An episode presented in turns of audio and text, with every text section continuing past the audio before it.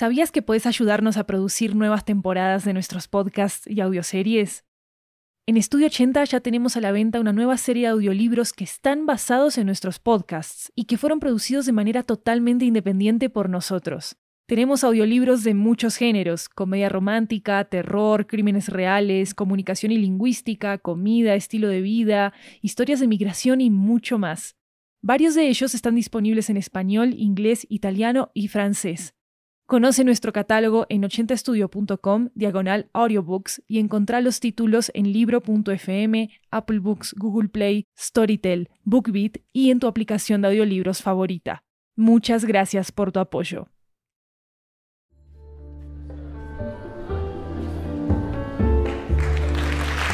Hola, hola, hola, esto es 80 Cuentos, una antología de cuentos latinoamericanos en audio que recorre toda la región. Yo soy Maru Lombardo, la anfitriona de este programa. Esta es una historia que nos llega desde Montevideo, Uruguay. Es un relato de autoficción sobre el duelo por la muerte de un ser querido. Acaba La ausencia, escrito por Jimena Ferrer.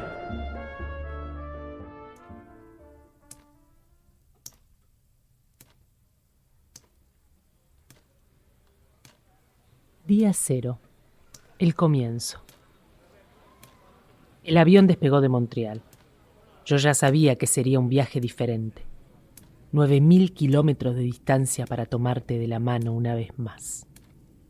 Quizás, muy probablemente, la última.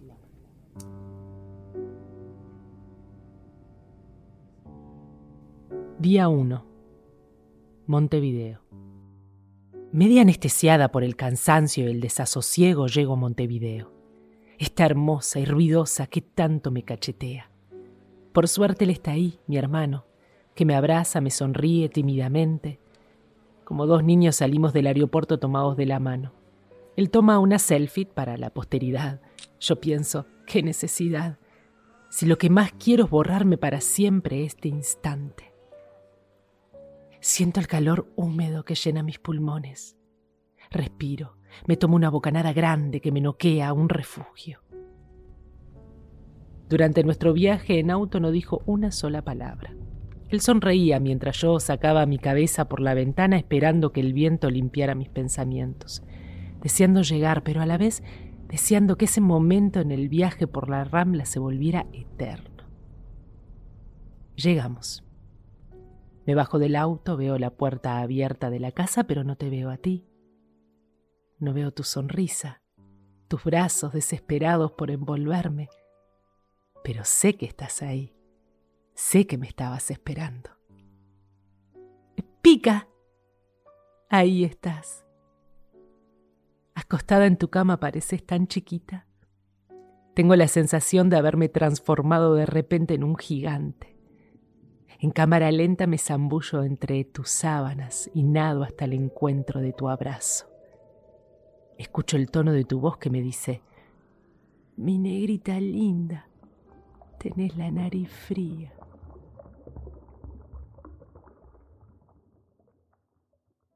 Día 2. La casa ya no fue la misma. Las noches se volvieron eternas, escuchando tus pasos cansados del dormitorio al baño y con suerte a la cocina tus pantuflas, esas pantuflas que arrastrabas provocando un ruido desgarrador, esa ausencia que cada día era más ausencia. Como un acto desesperado te grito desde el living. ¿Estás bien? ¿Necesitas algo? Te preparo un té. No, mejor un café con leche rico, con esas galletitas que te gustan. Vos me respondés, no, déjame tranquila. No sé qué es lo que quiero. Voy a llamar al almacén. Veinte minutos después llega el cubano en su moto con cinco viandas de todo lo que no podías comer. Día 3. Cuando me miras ya no es lo mismo. Tengo la sensación de haberme transformado en tu madre, como si tu deseo que lo fuera alguna vez por fin se cumplió de la manera más triste. ¿Pero por qué? ¿Por qué? Yo no lo deseé, no estoy preparada, no quiero estarlo, no quiero. Y vos ahí mirándome sabiendo que no tengo escapatoria, que estaremos así, peor seguramente, hasta la recta final. Entre el silencio demoledor de nuestros días comienzan a llegar las visitas. No te parece raro. Es el 22 de diciembre, se acerca Navidad y seguramente pensás que vienen a saludarte por las fiestas. Llega Cristina, tu mejor amiga. Te trae bombones, comes uno, casi medio, no pronuncias una palabra, mirás el horizonte de una pared vacía. Cristina te da un beso, se le llenan los ojos de lágrimas, vos no te das cuenta, nos desea felices fiestas. La puerta se cierra, te miro. Ya está dormida.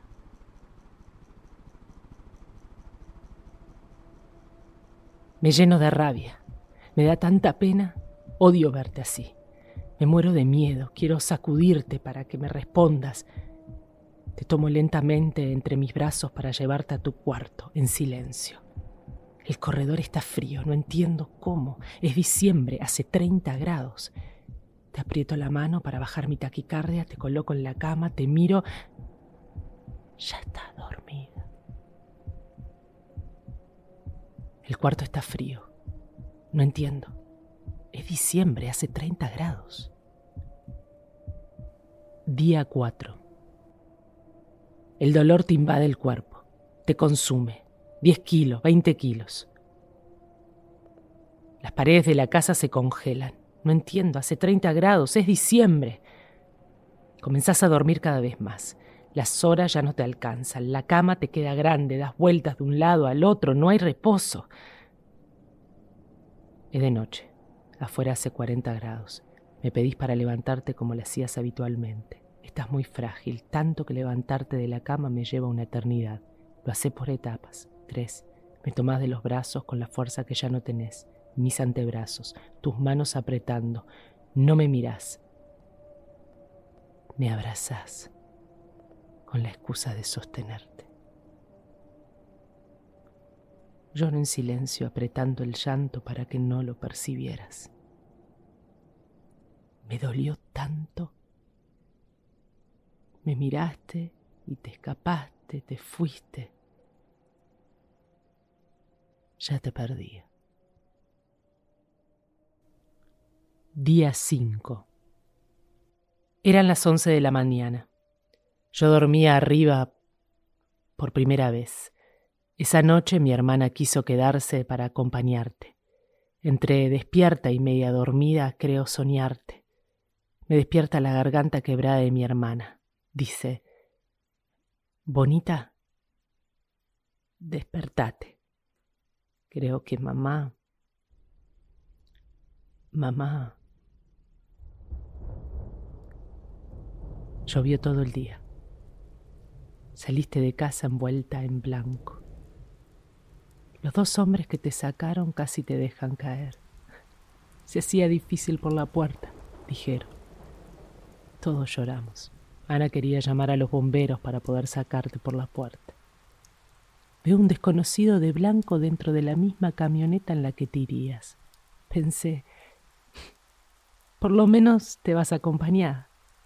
Y vos me susurrabas al oído. Qué pobreza, hija.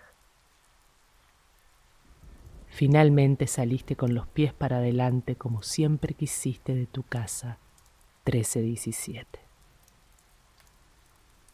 Día 6. Los jazmines serán tus flores preferidas.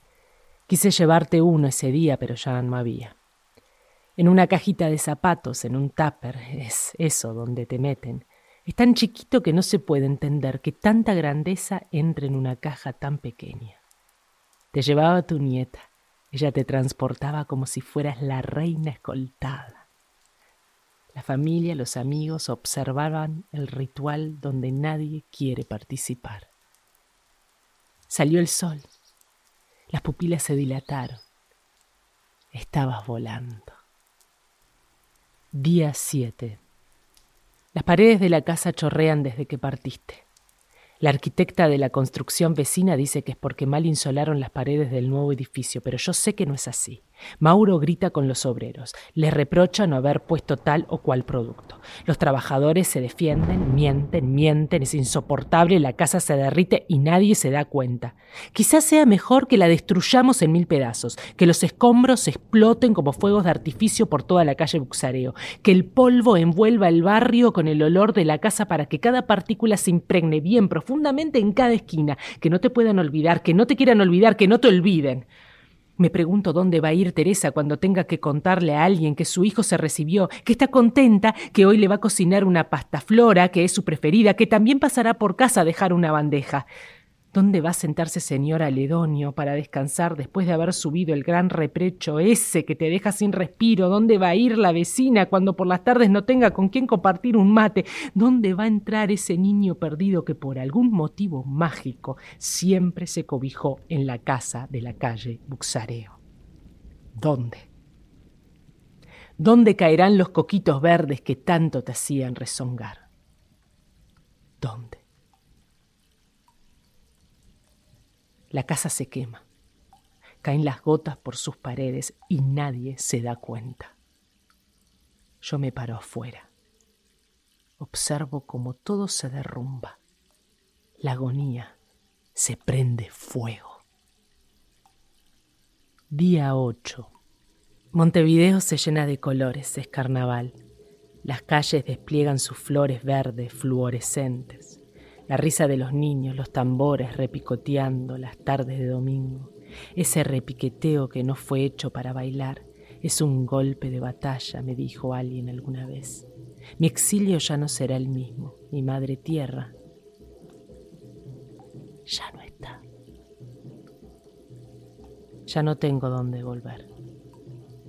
Me queda el sonido de los tambores en mi cuerpo que repiquetean fuerte mi exilio ya no será el mismo. Montreal, Montevideo. Día cero, Montreal.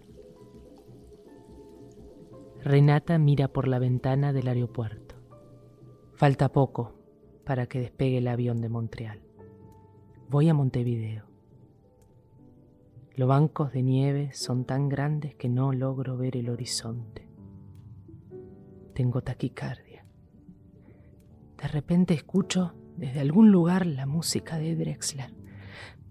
Todo, todo cuerpo viaja al encuentro de su reposo.